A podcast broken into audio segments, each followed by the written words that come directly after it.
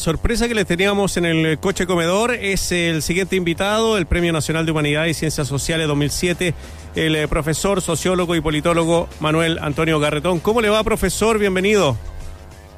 Hola, muchas gracias por esto de considerarme una sorpresa.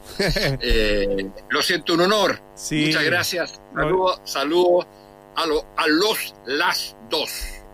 Muy bien, muchas gracias a usted, profesor. Por el contrario, para nosotros es un honor tenerlo aquí en el coche comedor del día viernes, donde siempre tratamos de irnos con alguna reflexión para la casa. Y me parece que el día además lo amerita, ¿o no, Marcelo? También como para para justo reflexionar en el Chile en el que estamos a propósito de los 50 años también de un 4 de septiembre en el que sale electo eh, Salvador Allende, se inicia de alguna manera un periodo que marca a Chile. Entonces nos parece que este contexto también nos sirve mucho para que usted nos dé sus reflexiones respecto de en qué estamos, el proceso que hoy día estamos caminando. Bueno, eh, de nuevo, gracias por la invitación. la verdad es que es un día es un día muy importante en la historia de Chile, pero también es un día muy importante en las vidas de un par de generaciones. Eh, tanto porque era el resultado de muchas luchas, de muchos debates, de muchos movimientos, el haber ganado esa elección con el programa La Unidad Popular y el eh, presidente Salvador Allende, como era también el inicio de una época. O sea, el 4 es eh, la culminación y el inicio. Y en ese sentido eh, es una fecha muy, muy, digamos, muy significativa, pensando cuando pensaba en el, día de hoy, hace 50 años. Mm. Es decir, estamos hablando de medio siglo. Es como si a mí, el año 73 o el año 70, me hubieran hablado de lo que pasó en 1920. Es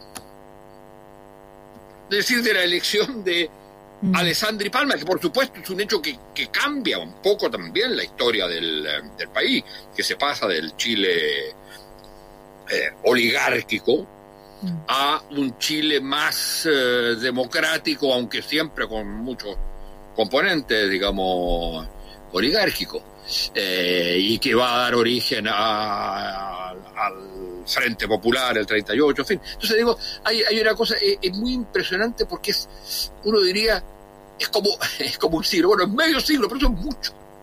Eso es, es, mucho tiempo. Y entonces, ¿cuál es la importancia hoy día de esto? Es que el 4 de septiembre marca eh, un momento en el cual eh, el país se enfocaba hacia un proyecto de transformación que quería ser muy radical, eh, pero que, y que contaba, que se hacía por medios democráticos y al mismo tiempo con una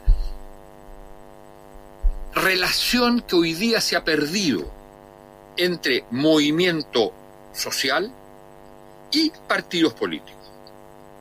El hecho que hubiera habido esta relación entre movimiento social, la gente, yo en otra época decía la gallá, la gente, mm. y los partidos políticos, que hubiera una imbricación, mm. hace que Chile no haya tenido en sus procesos de transformación ni la eh, propuesta puramente insurreccional, como los expresó los movimientos eh, de guerrilla y otros, pero tampoco la propuesta populista en la cual es un líder que se relaciona directamente con, eh, con las masas. Aquí hay una... Allende que expresa, Allende expresa, no es el líder que crea algo, es el líder que canaliza algo. Yo siempre he dicho, yo entiendo que a mucha gente puede no gustarle, que es más que un líder instituyente, es un líder de lo instituido. Y lo instituido es un programa, un proyecto de sectores populares eh, canalizado, conducido por partidos políticos de izquierda, básicamente por dos grandes, los dos grandes partidos de izquierda, con otros partidos eh, menores, digamos, que formaron parte de la Unidad Popular, pero que era un proyecto que era único en el mundo. Fíjese cómo es único en el mundo un proyecto de hacer una nueva constitución eh, de tipo que sea paritario profesor? Eh, eh, y por lo menos es totalmente único en, en Chile. Entonces digo, este proyecto de, de, transformación, el proyecto era un proyecto de socialismo. Y ahí uno puede hacer una serie de críticas y autocríticas sobre cómo eso fue planteado. Pero era un proyecto de emancipación. La idea, digamos, que recorrió el mundo en un momento era que Chile era una de las alternativas únicas que existían a los comunismos y los capitalismos, en la línea de un socialismo eh, democrático. democrático. Y eso fue lo que se rompió, destruyó tres años después con la dictadura militar. Y de ahí, salvo sacarse la dictadura militar, yo creo que el país quedó sin proyecto. Y hasta el día de hoy estamos pagando de alguna manera ese precio. Y eso significó, a diferencia de lo que ocurría el 4 de septiembre, la creciente ruptura de la relación entre partidos políticos y sociedad. Y ahora tenemos una oportunidad única de empezar a reconstruir una relación entre lo político y lo social a través, gracias al movimiento social, pero también a la propuesta política del acuerdo que genera este proceso constituyente. Sí quería preguntarle, profesor eh, Garretón, a 50 años de lo que estamos conversando, de, mm, de la llegada de la Unidad Popular al, al, gobierno, ¿cree que estos 50 años han permitido mirar de otra manera ese periodo, eh, encontrar tal vez claroscuros en ese, en, en ese proceso político? Bueno. ¿O todavía estamos, como decía usted, que, que afectaba a dos, dos generaciones? Fondo, la respuesta de fondo se la voy a dar en tres años más si estoy vivo, porque ahí se van a conmemorar los 50 años del término del gobierno de la Unidad Popular. Aquí estamos, eh, digamos, conmemorando y celebrando la llegada al gobierno, al poder político de una coalición de izquierda con un enorme apoyo popular. Ahora bien, no hay que evadir su, su pregunta. Si uno tuviera que hacer, porque esto da para muy largo, si yo tuviera que hacer una crítica eh, fundamental al proyecto de la Unidad Popular, hay muchos aspectos de distinto tipo que también uno puede señalar la crítica. Pero básicamente es lo siguiente. Usted no puede, la la época lo permitía, pero hoy día uno dice, uno no puede intentar hacer una revolución democrática si no se tiene mayoría política. Alguien dirá, tampoco se tenía mayoría social, eso podemos discutirlo. Por lo menos en los sectores populares, evidentemente había mayoría social. Pero no se tenía mayoría política. Allende salió elegido con el 37% de los votos, y, pero durante su gobierno aumentó su apoyo. Y en la última elección obtiene un 44% de los, votos, lo que es enorme en ese clima de, de polarización. Pero el problema es que si usted, ¿qué es lo que... Eh, las revoluciones son la toma del poder por parte de un grupo que toma el poder y destruye el aparato del Estado y genera otro. Y lo toma normalmente a través del uso de la fuerza eh, y de la violencia, porque es una revolución. Esa es la revolución como método político. Aquí se trataba de una revolución de contenido, como contenido, es decir, cambiar sustancialmente el modo de producción, el sistema político y la cultura de un país en una perspectiva socialista, pero respetando la institucionalidad. Entonces, en democracia, ¿quién reemplaza a las armas? Porque la democracia quiere excluir a las armas. La mayoría. Y si usted no tiene la mayoría, entonces, política, usted va a ser acorralado por los sectores que van a intentar, desde el primer momento, derrocarlo y terminar con usted. Entonces, y ese es el gran aprendizaje, el gran, gran aprendizaje de la izquierda chilena. Sería y parte también de la democracia y de la democracia cristiana se hace en la dictadura. Cuando se hace una reflexión, cuando viene la renovación socialista, se hace una reflexión para decir, ¿sabe qué? No podemos sacarnos la dictadura y construir un nuevo país si no hay una mayoría política. Y eso lleva a la relación entre dos sectores que estuvieron a punto de matarse. Claro. El del 73, que era el centro y la izquierda. Mm. Porque en Chile la mayoría, no hoy, no hoy, en otra época se construían a través de los partidos políticos. Profesor, me interesa mucho cuando usted dice todos estos 50 años nos hemos estado despercudiendo de la dictadura sin proyecto. Y tenemos hoy una gran oportunidad de construir un proyecto. Sin embargo, el escenario actual, no sé si se hace cargo de esos aprendizajes que usted dice son necesarios eh, de tener a propósito de la reflexión respecto de lo que pasó el 73. ¿Cuáles son eh, las miradas con las que debiéramos enfrentar esta oportunidad que tenemos de construir un proyecto país? Mire, yo tengo la impresión que hay dos grandes problemas.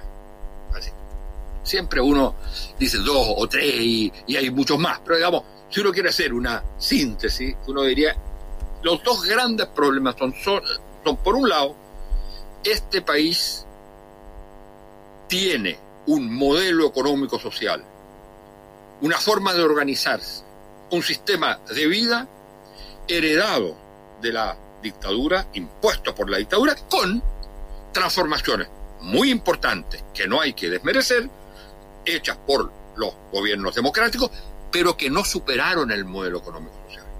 Y por otro lado tiene un... Eso está consagrado de alguna manera en un modo de hacer política y de distribuir el poder, que es la tarea de una constitución. Está consagrado en la constitución del 80 por más cambios o reformas que se le hayan hecho. Por lo tanto, el primer gran problema que tiene este país es cómo construye un nuevo acuerdo económico, social y político que nos saque de las trabas de la dictadura y que nos apunte a una sociedad eh, de la cual todos nos sintamos parte. El segundo problema es cómo se hace eso. Y en la tradición chilena, eso lo hacían los partidos políticos porque los partidos políticos representaban realmente a la sociedad. Si usted decía Partido Comunista, decía clase obrera y decía sindicato. Si usted decía Partido Demócrata Cristiano, decía campesino, decía estudiante, etcétera, etcétera, etcétera. O sea, los partidos eran, lo político representaba a lo social, por supuesto, al interior de ese mundo político y social habían posiciones distintas y esas se resolvían en democracia. Ahora, ¿cómo reconstruye usted, uno, un orden económico, social y político si no tiene actores mayoritarios que lo hagan porque se ha producido esta ruptura entre lo político y lo social en que, digamos, para ir rápido, en que los partidos representan muy poco o nada, 2% de la gente confía en ellos, ¿eh? y a su vez la eh, ciudadanía eh, no ha entendido la función básica que tiene la política y muchas veces ha buscado reemplazarla. ¿Cómo vuelve a una relación entre lo político y lo social? Y para eso yo diría, lo básico es que usted tenga que, que era lo interesante que había en el caso en otra época, eran que esa relación se hacía no solo para responder demandas que la gente tenía y que son muy importantes y que deben eh, plantearse y que deben lucharse por ellas, pero también para representar una idea, un proyecto de sociedad. Una cohesión. Entonces, nuestro proyecto tiene que estar hecho, o el proyecto del futuro tiene que estar hecho por un lado, por la propuesta de un nuevo orden económico social que incorpore todas las cosas nuevas que han ocurrido en este mundo, partiendo por el tema del medio ambiente, el tema de las relaciones de género, la incorporación eh, o, digamos la autonomía de los pueblos ori originarios, etcétera. Todo lo que implica eso de cambiar enteramente el sistema educacional, hay que hacerse cargo de todo eso.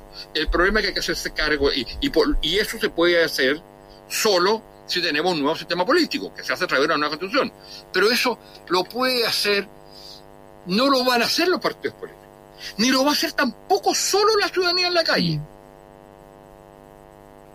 Y si usted dice, hagamos esta relación o reconstruyamos una relación en una situación muy difícil, porque la gente no cree en las instituciones, no cree en la política, cree a veces difícilmente, pero cree en sí mismo o en el grupo más cercano, pero no cree en un proyecto en el cual de alguna manera no son ellos solo lo, los únicos actores, deben serlo, pero también tiene que haber algo distinto al movimiento que son los actores políticos. Y entonces, para eso usted tiene que tener un proyecto que implica que distintos actores políticos, en este caso yo diría los actores de izquierda, mm. ¿ah? se plantean eh, como propuesta. Y eso me lleva a mí a, a, plantear que aquí se abre un ciclo, la posibilidad, para no ser la posibilidad, la oportunidad de un ciclo que va desde el proceso constituyente hasta las próximas elecciones presidenciales, en que hay que mirarlo en conjunto para, uno, pensar el proyecto de transformación del orden económico-social y del sistema político. De la superación Profesor. del liberal y de la constitución del 70. Y por otro lado, ¿Mm? generar eh, un movimiento político eh, que agrupe al conjunto de eh, fuerzas que están por esa transformación. Y esa Muy es una bien. tarea enorme. Gracias, profesor eh, Manuel, Manuel Antonio, Antonio Garretón. Lo vamos a dejar comprometido, sí. por favor, para continuar esta conversación, porque se nos acabó el programa, tenemos que cerrar, pero es demasiado interesante eh, seguir conversando sobre esto, porque como usted bien dice, es un proceso largo, que no podemos tratar de resolverlo en una primera Mira, le mandamos un abrazo, un abrazo y le agradecemos profesor. mucho su tiempo. Que le vaya muy bien. Un, un, abrazo para usted y muchas gracias por sus palabras y muchas gracias por eh, la atención, digamos. porque a veces uno se pone un poco largo o latero. No, no para nada. Nunca, profesor. Hasta nunca. luego, profesor. Manuel Antonio Garretón, sociólogo, Gracias. politólogo, Premio Nacional de Humanidades y Ciencias Sociales. Con eso cerramos. Tremendo, tremendo pensamiento en realidad y qué importantes todas las palabras que nos dio